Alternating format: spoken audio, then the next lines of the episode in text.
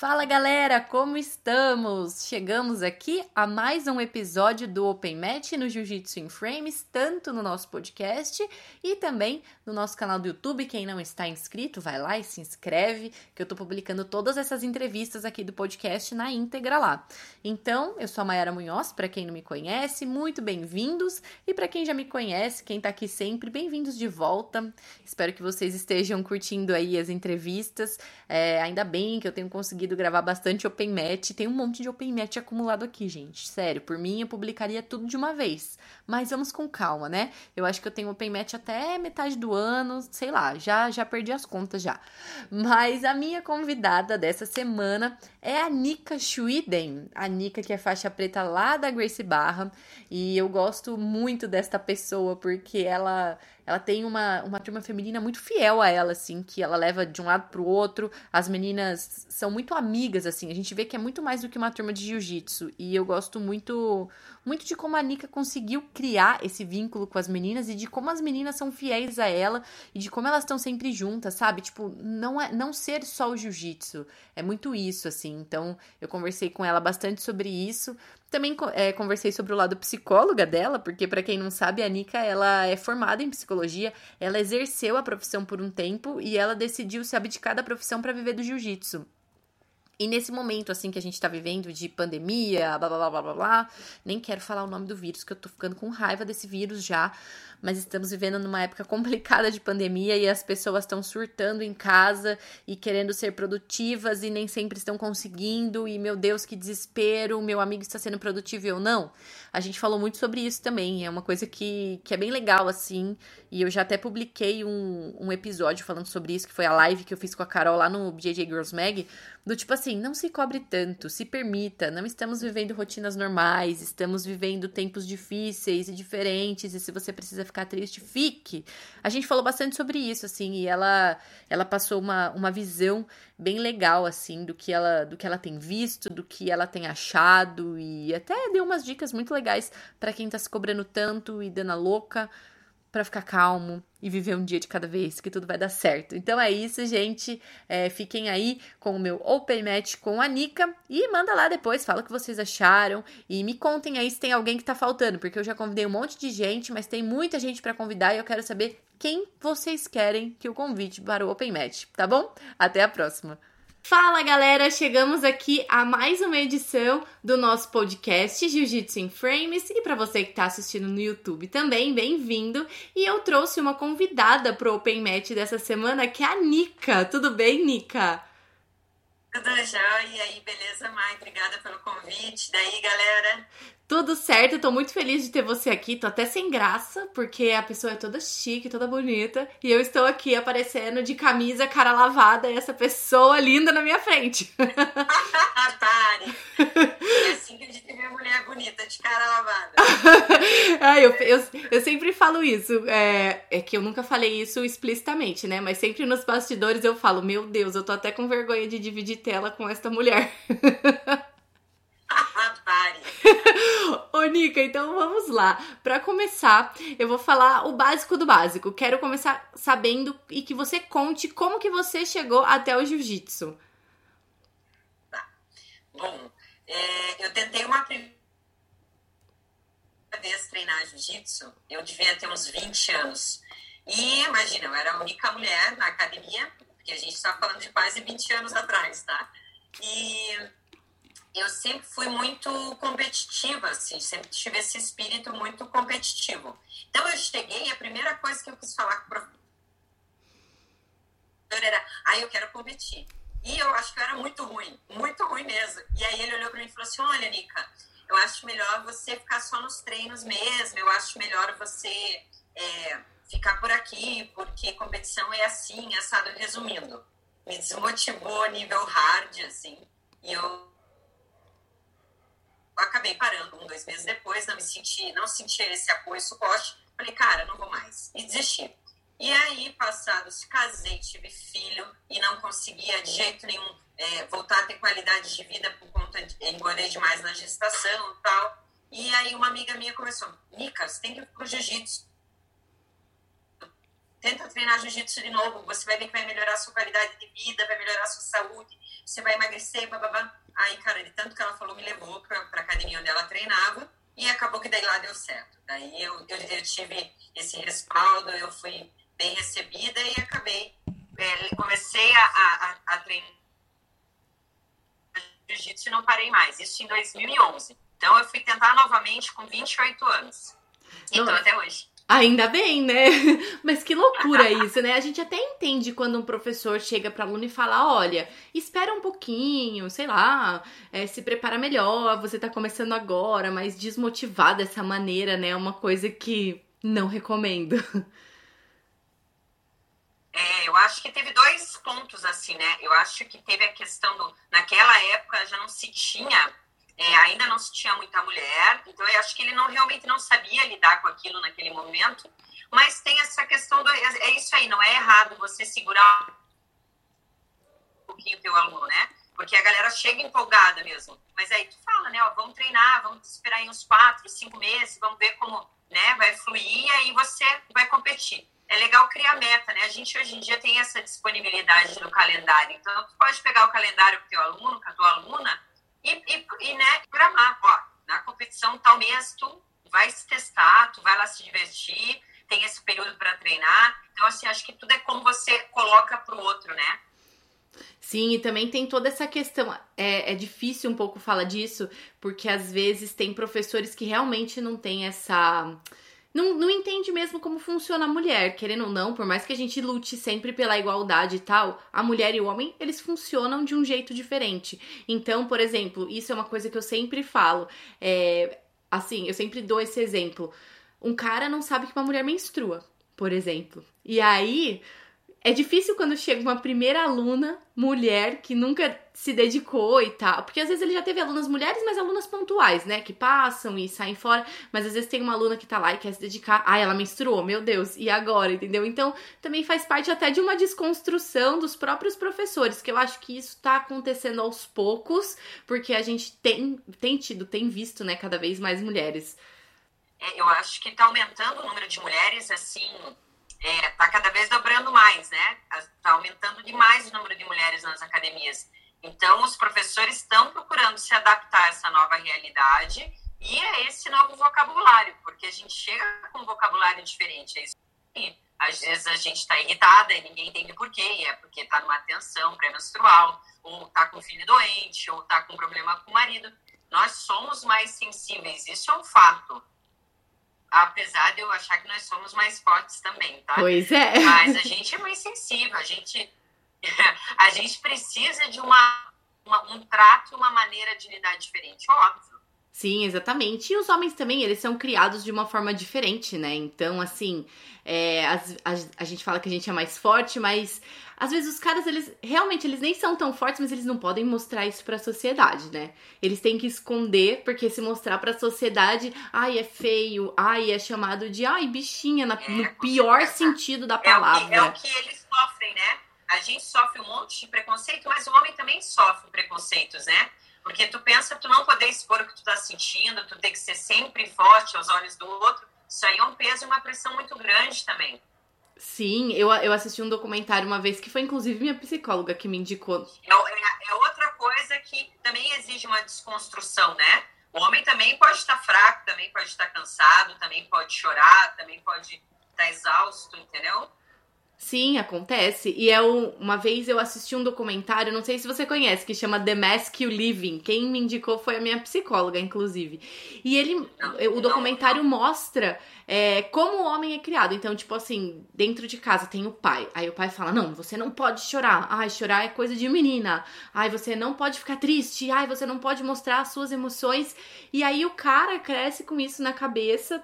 E aí é tão enraizado, né, na sociedade que acaba é, que ele acaba, acaba sofrendo calado, né? Inclusive. E aí, por, por isso, muitas vezes a gente não sabe que o cara sofre, né? As relações homem e mulher são extremamente complicadas, porque que, né, tem até essa piadinha, tipo, a mulher quer ter DR e o homem odeia DR, mas não é, porque realmente eles é, existe uma dificuldade muito grande de expor os sentimentos. Então o cara tá sentindo um milhão de coisas dentro dele, mas ele acha que ele não pode expor isso, porque isso vai é, subdizer que ele é fraco, né? Vai, vai ser implícito uma fraqueza. Sim, então é bom que é, os homens. É, eu vou te falar, ser homem também não é fácil. Pois é, e é bom que tem um monte de homem que ouve aqui meu podcast, e daí eles vão entender isso, que eles podem mostrar o sofrimento deles, que não tem problema nenhum. E, e estamos falando com uma psicóloga.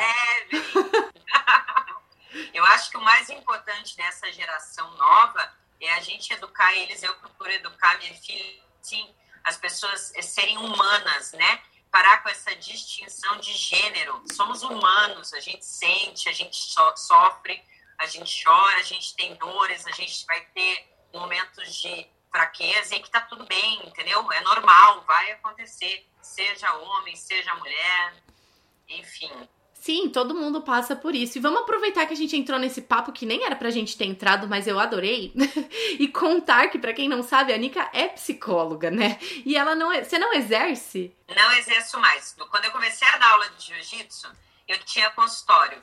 Aí chegou um momento tive que escolher ou dar aula de jiu-jitsu ou manter o consultório, porque as duas coisas não, não eram viáveis mais. E aí eu optei pelo jiu-jitsu. Mas acaba que a psicologia acontece todo dia dentro do tatame mesmo, né? Não, com certeza, porque você tem um monte de alunos, né? Hoje você tá com uma academia, né? E os alunos, eles veem muitas vezes os professores como psicólogos, né? Demais! Eu acho que diferente da maioria dos esportes, o jiu-jitsu ele é, é, muito tradicional dentro do jiu-jitsu aquela resenha é muito tradicional aquela a, a, aquele sentimento de sacerdócio mesmo com, do, do aluno para com o professor então é, acontece demais isso né essa demanda de conselho de de ajuda emocional, isso daí faz parte do trabalho do professor de jiu-jitsu. E você tira de letra, né? Eu tento, não, mas às vezes é, é difícil. É, eu, eu faço o meu melhor, eu amo muito o que eu faço, eu acho que isso ajuda bastante. Então, eu tento fazer o meu melhor todo dia. Minhas alunas são minha vida, né? Isso eu não, eu não escondo.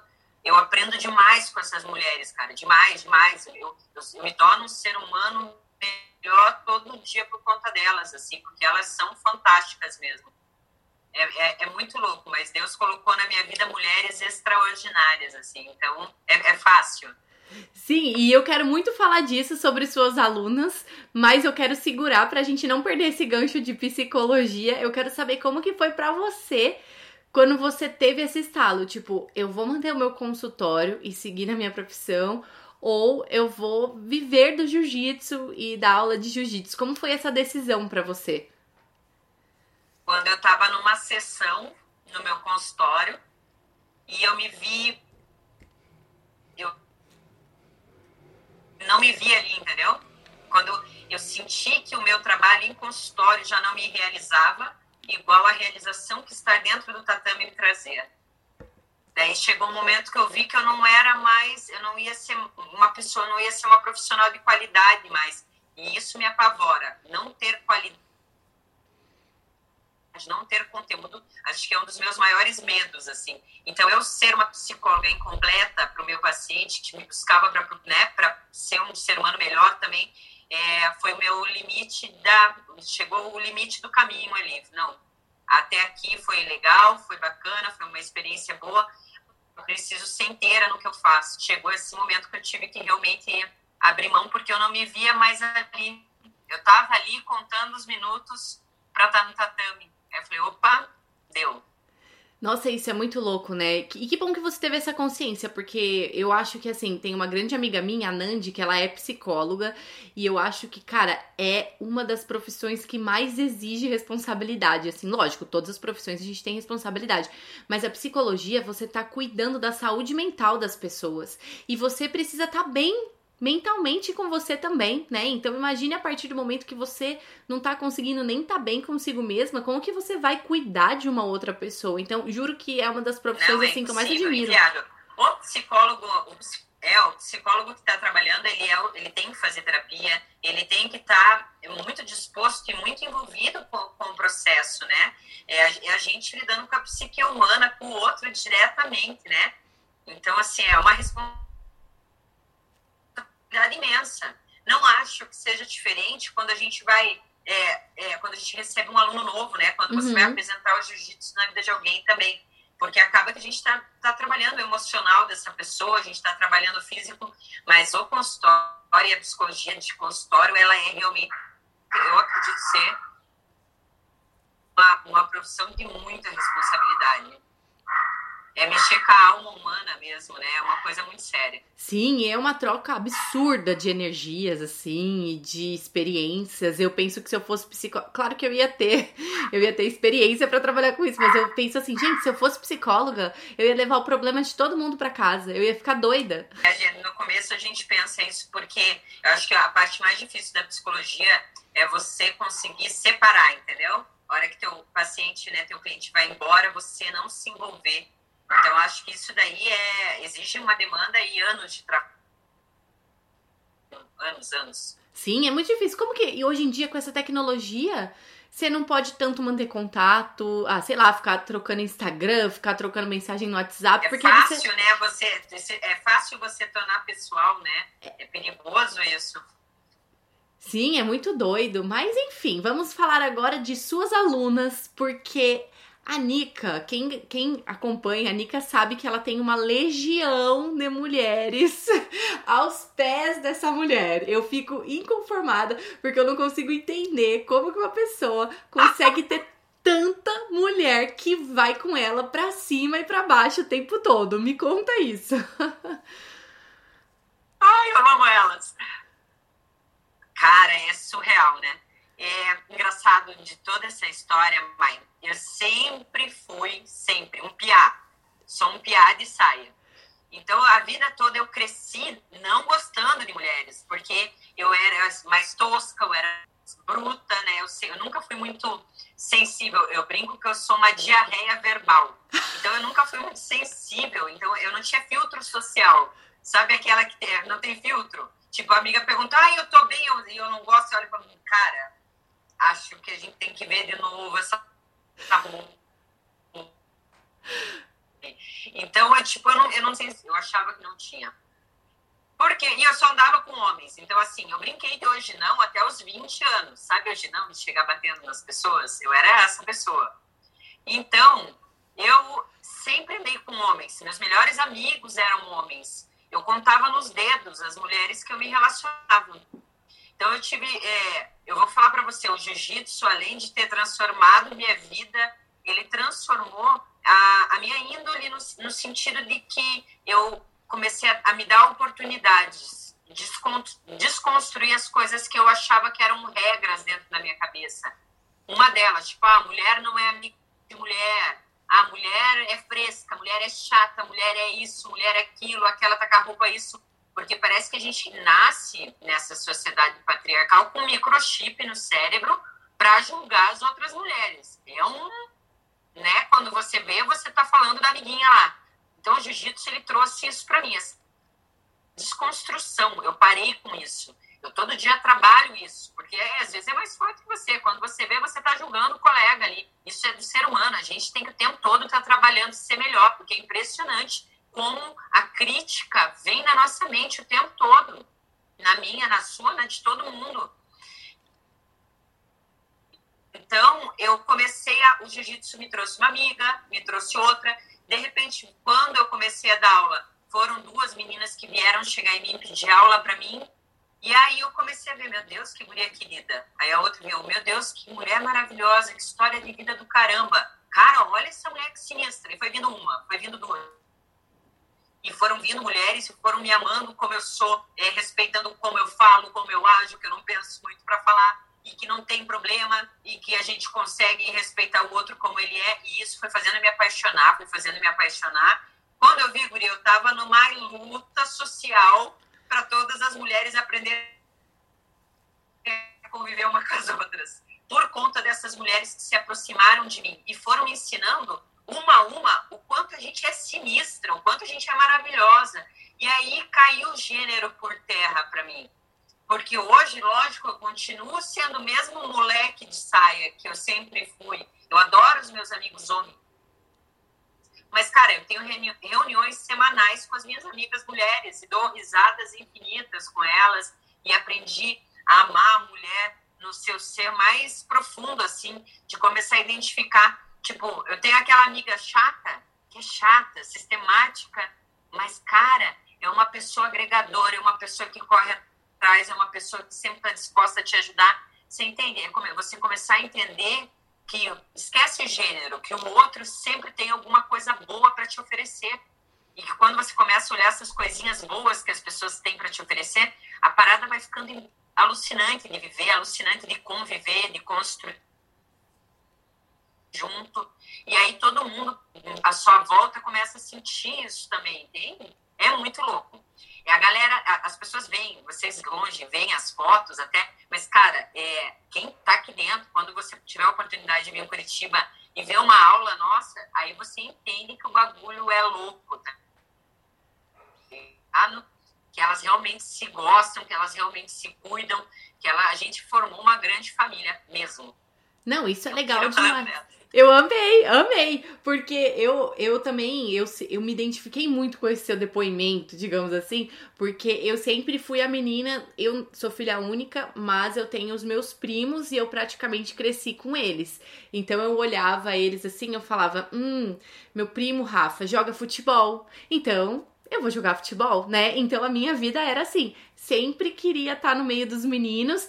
E aí, quando vinha uma mulher, não é maldade, né? Quando vinha uma menina, né? Na época, você meio que se sentia ameaçada, né? Parece que aquela menina ia tomar o seu lugar e que os seus amigos não iam mais gostar de você porque tinha uma menina nova. E naturalmente, os caras eles Porque fazem. chegou alguém nova. Exato. E os caras, eles fazem você criar uma certa rivalidade com aquela mulher, porque eles chegam e falam assim: nossa, porque ela faz mais isso do que você. Nossa, porque ela é mais bonita do que você. Igual eu brinquei com você no começo. Tipo, nossa, que vergonha de dividir a tela com você. Mas, meu, você é linda do seu jeito, eu sou bonita do meu jeito. Alguém vai me achar bonito? Alguém vai te achar bonito? Linda do seu jeito. Mas você entende? Olha, olha, olha o que você tá trazendo, que riqueza é a construção patriarcal. Lembra do chipzinho que eu falei que tá na nossa cabeça? A gente cresce sendo treinada a competir com a outra mulher. Agora, quando chega um carinha no lugar, eles até têm uma rivalidade, eles têm uma competição, mas como que o cara chega pro futebol lá? Pô, daí, meu irmão, chega mais, vamos jogar, entendeu? Chega uma mulher nova no tatame, como que as mulheres recebem Sim, é uma coisa que a gente tem que ter muita consciência, porque como gente, o que eu sempre penso é como eu fui recebida no tatame, o que faltou para mim? E o que eu faria para que essas mulheres é, se sentissem acolhidas e como eu gostaria de ter me sentido lá atrás, porque quando eu comecei eu acho que foi mais tranquilo para mim, porque eu era uma menina, mas eu era uma criança, eu tinha 13 anos, então não tinha aquela maldade muito da dos caras, assim, por ser nova, né? Por ser uma criança, assim. Mas hoje em dia, eu falo assim, cara, eu acho que com a minha idade de hoje, com 27 anos, seria muito difícil para eu chegar num tatame e me sentir tranquila se eu não visse outras mulheres. E eu sempre penso como elas estariam quando elas chegaram, né? Tipo, como, como que elas estão se sentindo, como que eu posso fazer elas se sentirem bem, porque isso faz toda a diferença. Com certeza. Eu acho que isso é uma das minhas primeiras regras, assim. É, eu prezo muito como essa mulher vai ser recebida na minha escola. E o, o, o quão eu preciso da colaboração de todas as outras mulheres para isso acontecer. Então, assim, eu acho que isso tem uma ajuda muito grande também, porque quando uma menina nova chega, as minhas meninas já estão condicionadas a receber essa pessoa de uma maneira especial, diferente, receptiva, entende? Porque isso é muito importante para a menina se manter no tatame no treino. Demais, demais. Sim, eu vejo que muitas meninas, por exemplo, julgam a outra por conta da roupa que ela tá usando por baixo do kimono, por exemplo. Tem mulher que se sente confortável em treinar de top, por exemplo. É, é sempre o exemplo que eu uso. Eu não me sinto confortável. E eu acho que, na verdade, por higiene mesmo e até talvez por uma padronização, todo mundo deveria treinar de guard. Essa é a minha cabeça, mas é muito difícil você higiene, padronizar. É, é, galera, é até chega a ser é uma padronização higiênica. Exato. Treinar lá com a lycra, com a camiseta. Isso aí é legal para todo mundo, para homem, para mulher. Sim, com certeza. Mas assim, como que você vai é, falar? Ai, aquela menina treina de top, aquela faixa branca que treina aqui faz dois meses, treina de top porque ela gosta de se mostrar. Às vezes, ela nem sabe que não é nem só higiênico. Aquilo tá chamando a atenção. Exato, às vezes chama, às vezes ela, ela não tem noção, tipo, depois que você treina, depois de um tempo, aí realmente você, meu, quando você começa, seu kimono não sai abertão, tá tudo normal, né? Você só vai fazendo umas coisinhas de boa. Ah, no segundo treino que você vê que seu peito esbarra na cara do caboclo lá, você já, opa, esse top não dá para treinar. Você entende isso. Mas eu entendo que a menina que chegou agora, ela precisa dessa orientação. Sim. Mas aí é que está o ponto importante e a responsabilidade do professor. Você vai orientar seu aluno de como ele vai treinar, como ele deve se vestir, como ele cumprimenta o tatame, né, o dojo antes de entrar, quais são as regras, as regras dentro do tatame. Mas isso é responsabilidade de quem? A primeiro momento. É do professor, é nossa, claro. É do faixa uhum. preta, do instrutor. Não é a menina, entende? Sim, a gente acaba puxando a responsabilidade pra gente por a gente ver que realmente nem todos sabem lidar com isso, né? Mas eu realmente concordo que seja responsabilidade do professor. Uma vez, eu já tive um professor no passado que uma vez foi uma menina treinar, tipo, com um top totalmente aberto. E aí ele falou: "Eu acho que você precisa dar um jeito de falar para essas meninas que não dá para treinar de top". Daí eu falei: "Olha, eu concordo que não dá para treinar de top, mas vocês homens aqui na academia treinam sem a hash guard. Então, por que que ao invés de eu ter que chegar e falar pra menina, olha, você não pode treinar de top, por que não? Porque tá chamando atenção ou porque eu acho que é desconfortável, você não padroniza para todo mundo e assim todo mundo vem igual, porque daí a menina não vai se sentir injustiçada por ela não poder treinar, sei lá, com a barriga de fora e o cara poder, entendeu? Então é uma coisa. Cara, é uma discussão gigante, né? Se a gente for entrar nesse ponto. Eu acho que é autopreservação. Eu vou te falar pelo, é, é, em relação ao meu, por exemplo, eu treinando. Cara, de verdade. Quando eu vou treinar, principalmente treino de competição, eu uso até touca na cabeça. Fica uma coisa horrível. Mas eu penso que o tatame na hora do treino não é um momento que você está preocupado se você está esteticamente bonito ou não. Uhum. E o que eu penso também, eu prefiro, eu gosto de estar o mais confortável possível. Porque eu odeio parar treino no meio para prender meu cabelo ou para ajeitar o top, entende? Então, assim, quando eu tô treinando, eu não quero, a última coisa que eu quero é me preocupar se meu peito tá pulando para fora na cara de alguém, entende? Tipo, eu gosto de treinar com o meu top bem fechadinho, com a minha lycra, mas porque isso vai me deixar assim, pra eu sair na porrada de verdade com alguém. Porque senão, né, é igual o cabelo. Por que, que eu gosto da touca? Cara, eu tenho pavor de ter que prender meu cabelo no meio do rola. Dá a impressão que você tá... Se, Dando migué, assim, né? Você atrapalha o treino do outro, você atrapalha o teu treino. Entendeu? Tipo, eu acho que aqui, no momento de sair na porrada, você tem que estar mais confortável para aquilo, para aquilo que você decidiu fazer naquele momento, entende?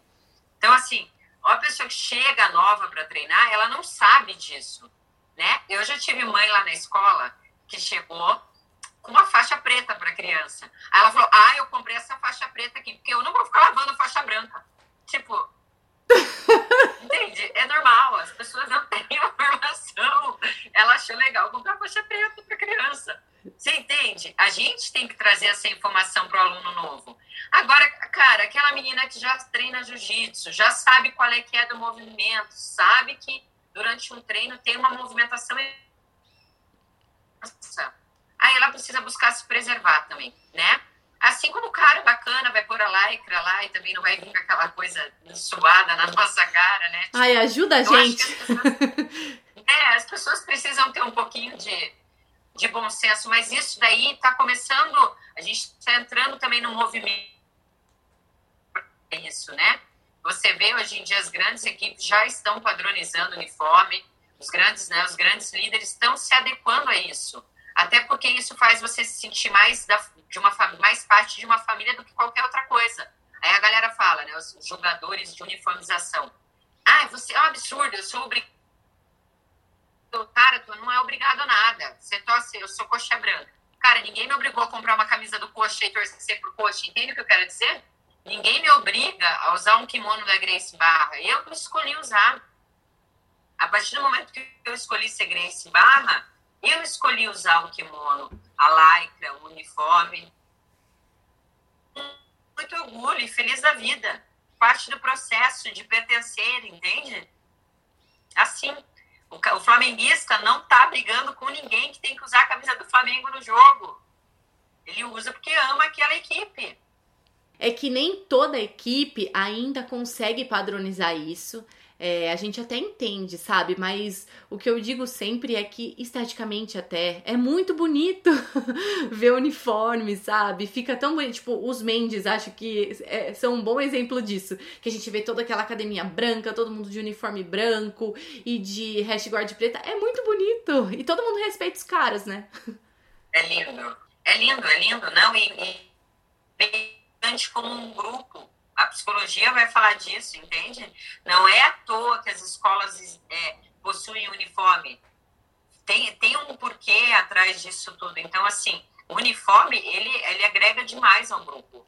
Ele agrega demais a uma bandeira, ele faz com que você se sinta pertencente a um lugar. Eu acho que e essa é uma das maiores buscas do ser humano, a gente pertencer a algo, a, a né, algum espaço. Isso aí é bem importante. Sim, eu acho que isso também faz parte. É que, como o jiu-jitsu, eu vejo que o jiu-jitsu tá indo para uma profissionalização agora, né? Eu acho que é que tá em passos lentos, né, indo à profissionalização, e eu acho que isso faz parte também. Antigamente era uma coisa mais bagunçada, assim, quer me deixar louca é uma pessoa com uma calça preta e uma parte de cima azul, por exemplo. E isso era normal, porque às vezes é o que tinha. Eu adorava fazer isso quando então, era faixa branca. Pô, o que, que eu vou falar? Meu primeiro Você kimono. Faixa branca, Não, meu primeiro kimono foi vermelho. Tipo assim. e eu, eu tenho pavor quando eu vejo, sabe? então, pra mim, é um favor padronizar o uniforme no jiu-jitsu. É importante, né? Eu acho que a longo prazo isso vai acontecer em todas as grandes bandeiras, tá? E é isso que tu falou. Apesar de antigo, é muito novo né? Esse jiu-jitsu para todos, essa ideia de crianças, homens, mulheres treinando, isso surgiu, está é, começando agora a vir uma onda disso, né? Onde agora as pessoas estão começando a aprender a receber esse aluno novo. Então, a gente tem muito chão pela frente para desmistificar né, a, a violência, o jiu-jitsu e todas as outras coisas pejorativas que vieram ao longo da história aí. Mas isso aí está acontecendo agora, está vindo, você falou dos Mendes, está vindo uma grande mudança. A Grace Barra, já, né, o mestre Carlos Grace já do Jiu-Jitsu para Todos há algum tempo, e eu acho que está todo mundo abraçando essa ideia, até porque as pessoas estão começando a perceber que o Jiu-Jitsu ele não vai sobreviver só do atleta, né, Mai? O Jiu-Jitsu ele sobrevive das pessoas comuns que treinam o Jiu-Jitsu. E que o atleta ele precisa dessa pessoa comum treinando Jiu-Jitsu para uma marca fazer kimono, para uma marca grande querer patrocinar ele. É, uma vez, inclusive, eu tive uma reunião com um professor que, claro, não vou citar a equipe, né? Mas ele me falou, né? Muitas pessoas acham que aqui a gente tem competidor e que a gente sobrevive de competidor. Mas na verdade, o competidor ele tá assim, na mídia. Mas o competidor, no fundo, no fundo, é o que mais dá prejuízo, porque às vezes o competidor acaba sendo um aluno bolsista, né? Acaba não pagando a mensalidade. O competidor acaba vindo aqui e às saindo. Vezes sempre mais. Exato, ele acaba saindo na mão com os meus alunos e machuca os meus alunos comuns que pagam mensalidade e acabam precisando se afastar por conta de uma lesão. Então, eu acho que na minoria, a minoria dos alunos da maioria das equipes não são competidores. E ok, é que a gente tem essa versão da mídia, né? Porque a gente vê, ah, não sei quem da Atos ganhou, não sei quem da Gracie Barra ganhou, não sei quem da Checkmate ganhou. E é isso que a gente vê na mídia. Mas no fundo. É uma super. Eu acho que acontece uma supervalorização do medalhista, da medalha, do, entende? Sim. É, é, eu estava pensando até nisso hoje, que eu vi um post. É, eu vi um post que, na minha opinião, é desmotivacional, não motivacional. Uma pessoa falando: ah, é, sinto muito para você que tá usando a quarentena de desculpa e não tá fazendo dieta e treinando. Ai, eu assim. vi esse post. Aí eu pensei, cara, o mundo já tá tão cheio de pressão, a gente já tá tão ferrado, desculpa o palavreado, tão difícil, cara. Tá difícil pro negociante, tá difícil pro cara que tem depressão e tá em casa, e para ele é difícil realmente tentar continuar uma dieta numa quarentena, preocupado com a empresa, com os filhos, com a esposa. Tá difícil para aquela mulher, às vezes, Aí ela vê um post desse e se sente mais lixo ainda, entende? Vindo de quem? Vindo de uma pessoa que é medalhista. Cara, as pessoas precisam ter um pouquinho mais de empatia e entender a responsabilidade social que uma medalha traz. Entender o quanto você precisa fazer mais pelo outro, além de ganhar uma medalha para si mesmo. Então, assim, eu fico pensando, às vezes, que, infelizmente, a mídia idolatra demais apenas uma medalha. Entendeu? Eu, eu, eu lembro que eu, eu as pessoas que eu sou fã, eu, é, que eu comecei a ser fã, eu comecei a ser fã muito mais por atitudes fora do tatame do que por conquistas de pódio. Até porque o cara que se, né, a gente tem grandes nomes aí, tipo, um bochecha da vida é um fenômeno, uma coisa que não se explica. Mas a grande maioria dos atletas faz, é, todos têm a possibilidade de chegar lá, muito treino, muita dieta, muita dedicação, enfim, né? Mas é um ser humano, é um ser humano comum e bom que ele ganhou, né? Que ele conquistou. Mas foi só para ele. E aí, o que, que vem depois disso? O que mais você vai agregar agora no mundo com isso? Entende o que eu estou falando? Então, eu acho que a mídia, infelizmente, ela dá muita moral para um pedaço de metal. Sim. Sabe? A gente está falando agora do corona. Cara, deu o Cristiano Ronaldo lá, foi lá e fez uma doação, é, abriu mão do salário, fez uma doação, tipo, absurda, assim. Aí eu fiquei pensando, cara, os jogadores que ganham centenas de milhões no Brasil fazendo alguma coisa próximo disso, entende? E aí a galera idolatra essas pessoas. Eu realmente, mas eu não entendo. Não cabe dentro do meu pensamento, do meu raciocínio isso. E eu não consigo ser fã de uma pessoa assim. E não entendo porque as pessoas conseguem ser fãs assim. Nisso eu sou bem radical, sabe? E aí eu vejo que a responsabilidade social dos grandes atletas é, ela não está acontecendo, né? sabe? Muita gente peca nisso. E aí eu, eu nem sigo, eu acabo não, não, né? Não faz parte do meu. Eu gosto de usar bons exemplos. A gente tem muito, cara, tem um professor da Grace Bar, o Caloquinha, do BH. Cara, o cara arrecadou no Natal, acho que foi 8 ou 10 toneladas de alimentos para uma favela. Você tem noção disso? O cara é o quê? Esse cara ele é campeão da coisa toda. Isso, isso é admirável, tá ligado? O cara pega a fama dele, ele ganha tudo no Master, ele é casca grossíssima da Grace Barra, e ele vai lá e tem um projeto social onde ele arrecadou toneladas de alimentos, entende? Ele está devolvendo, ele está agregando. E esse é um atleta que não te dá prejuízo, né? Então eu, eu entendo, eu entendo assim que o atleta dentro da academia é muito bacana a partir do momento que ele entenda que ele vai ter uma responsabilidade social depois, que não é só o individualismo, só a medalhinha dele que é importante, que ele precisa entender que ele vai ganhar, vai conquistar, mas que junto com isso, pregações bem importantes e que ele precisa é, agir como qual, né? Como um campeão. Que quem seria o campeão? Esse cara e vários outros, a gente tem vários exemplos de pessoas engajadas a ajudar o próximo com o status que, o, que a medalha lhe trouxe, né? Porque eu fico, eu fico vendo assim, e tem tanta gente que tem possibilidade de fazer as coisas e não faz, que daí eu, eu não entendo, não, não cai a minha ficha em relação a isso. Sim, é até meio decepcionante, né? Porque a partir do momento que uma pessoa tem aquela medalha, ela ganha uma mídia, ela ganha uma legião de fãs e aí ela passa a ser uma formadora de opiniões, né? Então é muito triste a gente ver pessoas que podem formar opiniões e que é, poderão ter seguidores na vida mesmo e não só né, no, no jiu-jitsu, não só no tatame, elas vão começar a ser referência de vida fazendo esse tipo de coisa, sabe? Eu, eu, eu vi esse post também e eu fiquei tipo, meu Deus, eu tô muito decepcionada porque, cara, é, eu acho que depois dessa quarentena toda, depois dessa loucura, vão ficar. Não é só um prejuízo financeiro que vai ter, sabe? Não é só o prejuízo. É total. Infelizmente, estudos já dos. Da, é, a gente tava, eu estava dando uma olhada em alguns estudos de psicologia o que vai ter galera, tipo, entrando em depressão profunda por conta disso, a, a, o aumento dos transtornos mentais, assim, é, é, uma forma, é de forma estrondosa, sabe? Não tem nem o que imaginar. Porque tu pensa, as pessoas estão dentro de casa e aí tem uma pressão da mídia, né? Agora você tem tempo de ler, agora tem tempo de voltar para você, agora você tem tempo de cuidar da sua família. Por outro lado, você entende? A pressão de todos os lados calma. E daí a galera que fica mal, fica com vergonha e se sente fraco porque tá mal. Porque o outro tá lá fazendo 70 burpees, né, com o oblíquo perfeito. Com... Cara, tipo, ninguém é obrigado, é né? ninguém é obrigado. Informação. Eu vejo que hoje em dia ninguém é obrigado. Né? A gente pode estar um pouco preocupado e um pouco surtado em casa que não tem problema. Tipo, né? Tá, tá difícil para todo mundo, entendeu? É, Você e... não é mais forte ou mais fraco por isso. É, e se permita também sofrer, né? Porque às vezes as pessoas acham que elas não podem sofrer. E, e, também é uma coisa que eu falo assim, nossa, tipo, beleza, pô, eu deixei de ir pro PAN por causa disso. Nossa, que péssimo, tava treinando pra caramba.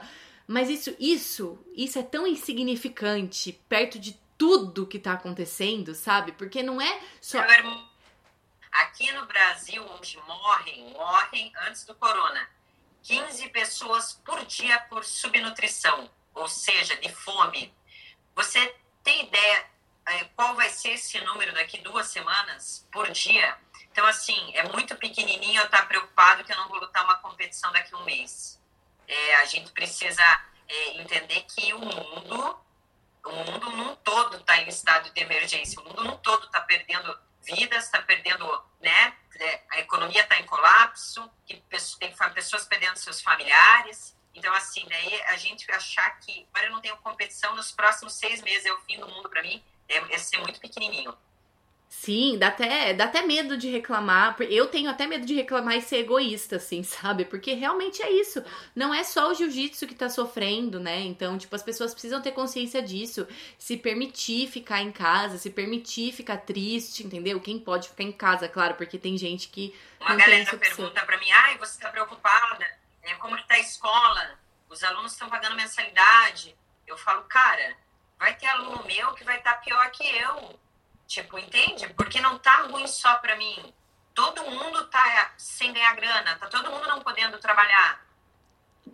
Todo mundo tendo gasto a mais, porque a gente fica em casa, cara, a gente gasta mais do que quando a gente tá na rua né? Eu tô virando uma cozinheira nata, descobri isso, que eu cozinho demais, hein?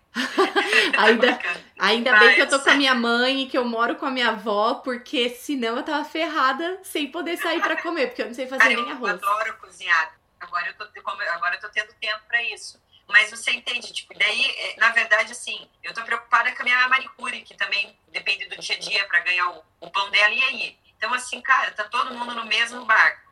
Tem neguinho que tá remando e tem neguinho que tá esperando o mundo acabar. E aí é essa que tá nessa maré aí, entendeu?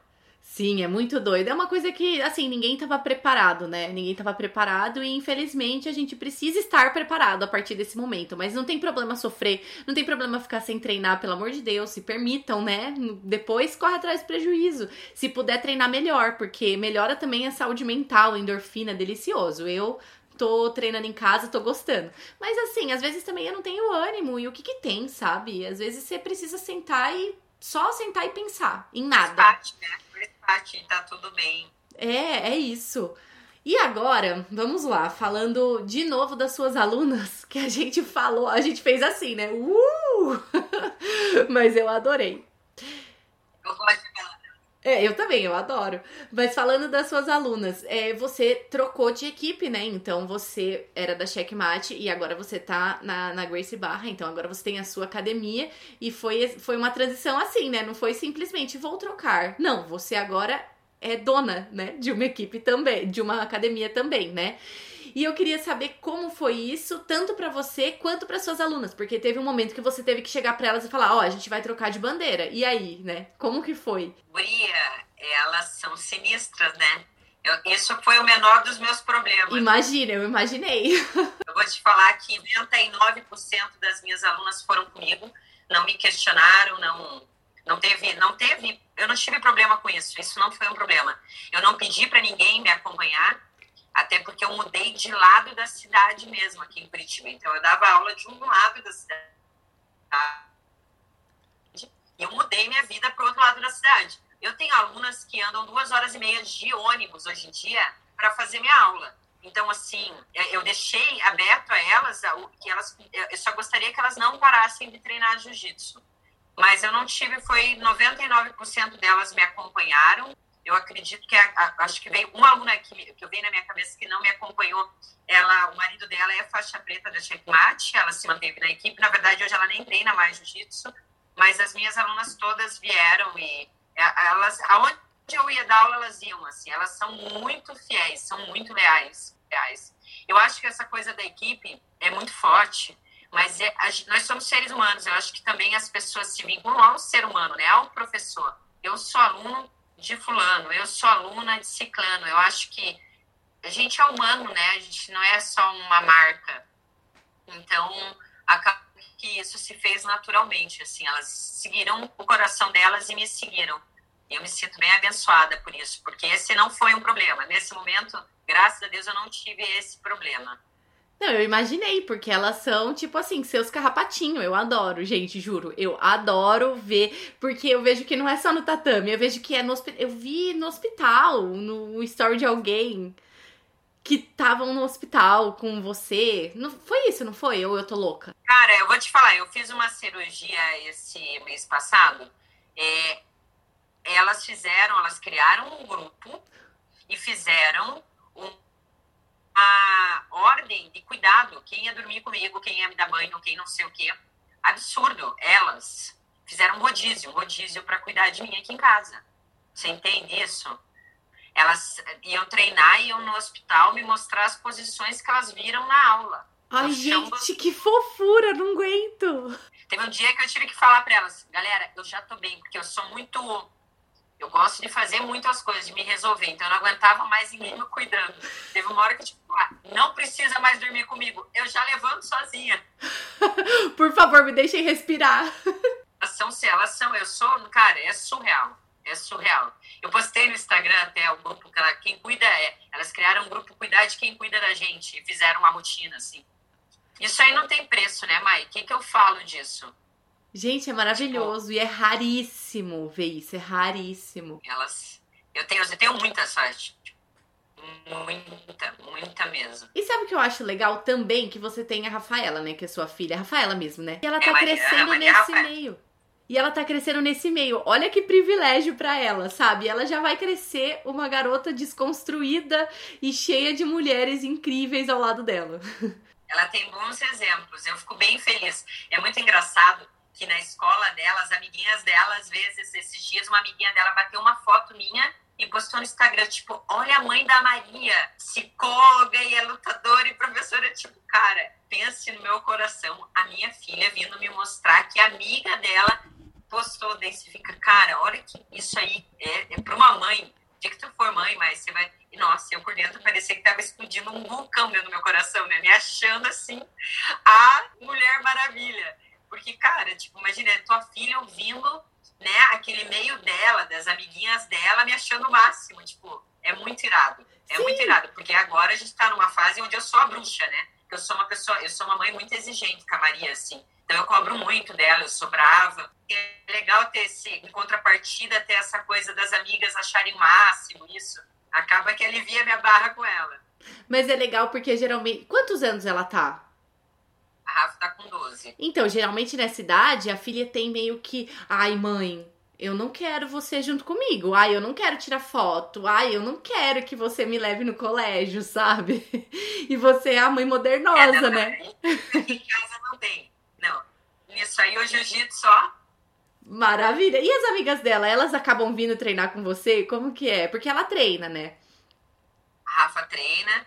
As amiguinhas elas já fizeram uma aula, umas vêm, outras não. É que como a Rafa tem, a Rafa tem um grupo, ela treina no Kids também na escola, né? Então ela tem os amigos do Jiu-Jitsu do Kids, as amigas, e tem os amigos da escola também. Então, é assim, ela, ela tem vários grupos. A Maria já é muito parecida comigo nisso, assim. Ela tem várias turminhas, ela é muito sociável, assim, muito. A bichinha tem mais festa que eu, final de semana. Aí ferrou pra mãe, né? Que fica louca, que tem que ficar levando, buscando e preocupada, não dorme. É um berzão. Não, e minha mãe não dorme até hoje, imagina você. Ai, nem mãe, tá só piorando, né, cara? Só vai piorar. Ai, e eu lembro também, é, a gente se conheceu, né? Lá no, no camp da Nicolina em Santos. E eu lembro que foi muito legal aquele camp porque tinham muitas mulheres e que você terminou falando. Você não terminou, né? Mas acho que no meio, entre um intervalo e outro, assim, a gente começou a falar um lance de, de assédio nos tatames e tal. E aí você tinha citado a matéria que eu tinha feito e a gente nem se conhecia e você nem sabia que era eu. Então eu falei, meu Deus, ela tá citando a minha matéria, estou lisonjeada, sabe? E aí eu achei super legal, assim, você, como que você lida com isso, né, dentro da, da equipe? É, você já teve algum problema, você já teve que resolver algum problema relacionado a isso, principalmente por ter bastante menina, como que é isso é, na sua academia, né? Cara, eu nunca tive problema de assédio no tatame. E as minhas alunas também não passaram por isso. Eu já escutei muitas queixas e eu já recebi muita gente que sofreu isso antes, né? A gente teve até a Eri, que veio do interior de São Paulo, uma queixa gravíssima, saiu até no Fantástico a matéria, mas dentro da nossa escola, da nossa equipe, e as minhas meninas, como a minha turma sempre foi exclusiva para mulheres, a gente também teve sempre esse benefício. Apesar de hoje 99% das minhas alunas já fazerem a aula mista também.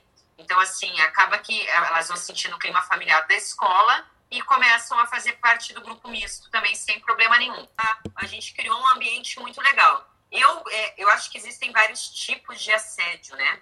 Eu acredito que, assim, assédio mesmo, assédio sexual, assim, eu nunca sofri nada. Eu tenho uma postura bem rígida no tatame, assim, eu sempre fui mais brabona, eu acredito que isso também me ajude um pouco. Mas é, quando eu comecei a dar aulas de jiu-jitsu para mulher, eu, eu, eu, eu, me senti assediada no sentido das piadinhas, das críticas, dos, né, de algumas pessoas que surgiram em relação a eu querer dar aulas só para mulheres. Esse preconceito eu sofri no início, lá por 2015, assim. Acho que foi a única vez que eu me senti assediada mesmo dentro do tatame. Tirando esse, esse momento e essa situação, é, não, e até ontem uma amiga minha que está dando aula, Janaína, sinistrona, beijo, Jana, está dando aula lá para mulheres em Portugal, ela me questionou sobre o desrespeito quando você está dando aula para homens. Também no tatame, o que eu faria se eu já tinha acontecido comigo. É, eu comecei a dar aula para a turma mista esse ano, nunca, graças a Deus, passei por nenhuma situação assim, mas eu falei para ela, com certeza eu tiraria a pessoa do tatame. Eu acredito que o respeito precisa ser é, primordial dentro, dentro do tatame, dentro da escola, dentro da arte marcial. E se a pessoa está lá buscando a arte marcial não entender isso, ela não, ela não tem que estar ali. Eu não tenho medo, mais de tirar uma pessoa da minha escola, tá? Eu não tenho medo de falar para alguém, ó, é, esse seu comportamento não bate com a minha linha de valor. Aliás, já aconteceu isso. Durante eu dou aula quase seis anos para mulheres, eu já convidei pessoas a sair do meu treino, da minha aula por conta dos valores e do. Eu sempre acreditei muito da historinha da laranjinha podre. Eu acho é. que é muito perigoso você ter é, você ter uma coisa ruim, uma sementinha ruim, não, não plantio um solo bom. Você tem que ter essa clareza e entender o momento que não cabe alguém estar tá ali ou não, que vai prejudicar teu trabalho ou não. Então a gente tem que ter essa maturidade de saber quando uma pessoa vai te fazer bem ou não vai. E a gente tem que saber escolher quem vai estar perto da gente. Porque isso vai ditar para você lá no futuro o seu crescimento ou não. É muito importante você saber quem está próximo a você. E você tem o direito de escolher as pessoas que vão ficar próximas a você. Não é errado você não querer é, pessoas que possam prejudicar o teu trabalho próximas a você, entende? Sim, e às vezes a gente. E eu acho que isso também é uma questão de experiência, né? Porque quando você tá começando a dar aula é muito difícil, ou quando você tá com uma academia nova, você tem até medo, né? às vezes, de perder é. aluno. Mas chega um momento é, é, que é isso, que você tem que se impor e que, e senão vai chegar um igual e outro igual e outro igual, e de repente, quando você vê, a laranja podre tomou conta, né? Não, e você, o que você tem que pensar assim, ó, o que faz crescer isso aqui? O que funciona nisso aqui, entendeu? Quais são os valores que eu quero entregar aqui para as pessoas que buscam esse lugar? Tudo que for fora disso tende a ir embora, tende a espirrar, né? É, e você precisa entender e fazer esse movimento, fazer esse clima acontecer dentro da escola. Eu falo, não é você tirar a pessoa, mas é dar calor. Sabe aquela coisa, fazer tirar o moletom? Então você faz esquentar. Porque, cara, se você não tiver esse discernimento, uma pessoa, é, às vezes mal intencionada, pode acabar com a turma tua. Pode mesmo, já vi acontecer.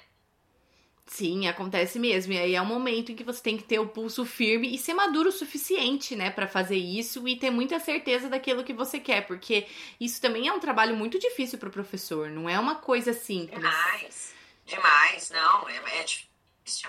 mas eu acredito que você tem feito um trabalho maravilhoso, porque cada vez mais você tem alunas ótimas ao seu lado. Sério, isso que eu só acompanho de longe. Eu sei que eu tô devendo uma visita desde quando. Nossa, desde depois do camp, mas eu vou de verdade, porque eu quero muito conhecer suas alunas todas. Tem uma que eu acho muito engraçada, que ela canta. A Melissa. Ah, eu acho que é, porque.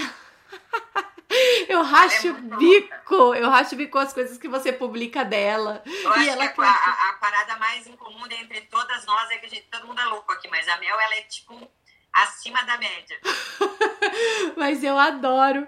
Ai, Nica, eu adorei ter falado com você. Tem alguma coisa que a gente não falou e que você queira falar? Fique à vontade, é seu espaço. Esse é que a gente tava conversando na sala de casa mesmo, né? É. é não, eu acho que é isso é, pedir né, para as pessoas, no geral, dentro do jiu-jitsu, é, aprenderem a receber esse aluno novo com carinho, com atenção, principalmente as mulheres, que dessa maneira a gente só vai expandir e fazer crescer nosso esporte. Que nosso esporte depende de cada um de nós e dos nossos comportamentos para ser realmente um esporte de ponta, para ser um, um esporte é, fa bem falado, bem quisto pela sociedade. Aí. É a nossa atitude dentro de cada escola, dentro de cada academia que vai fazer a diferença. Sim, com certeza. Mas muito obrigada. Também senti que eu tô na. Na verdade, eu acho que eu tô um pouco na sala da sua casa, né? Mas tudo bem. Eu adorei, adorei mesmo. Muito obrigada, obrigada pelo seu tempo. É, obrigada aí pelo papo, adorei. Sabia que ia ser bom, porque é, você fala bem pra caramba. Eu adoro ouvir o que você. Sempre adoro ouvir o que você tem pra falar. Gosto demais mesmo, sou super fã.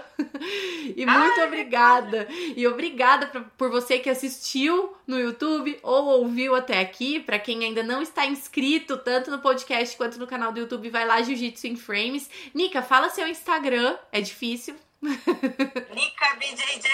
Muito difícil. Segue lá, galera, dá uma moral pra ti aqui. é que não tem Schwiden, né? Senão ninguém ia achar. Não tem Schwiden, não. É só Nica com K BJJ. então é isso, gente. Nica, muito obrigada. Um beijo pra você, um beijo pra todas as suas alunas que eu amo. Beijo, obrigada. A gente tá te esperando aqui. Obrigada pelo convite, pela oportunidade. E é isso aí, fé. Vamos embora já já. A gente vai poder abrir as escolas, as academias de novo. Todo mundo, ó, no batente levar jiu-jitsu pra essa galera aí. É isso, vai estar tá todo mundo 100% feliz de novo. Obrigada, gente. Até a Nossa. próxima.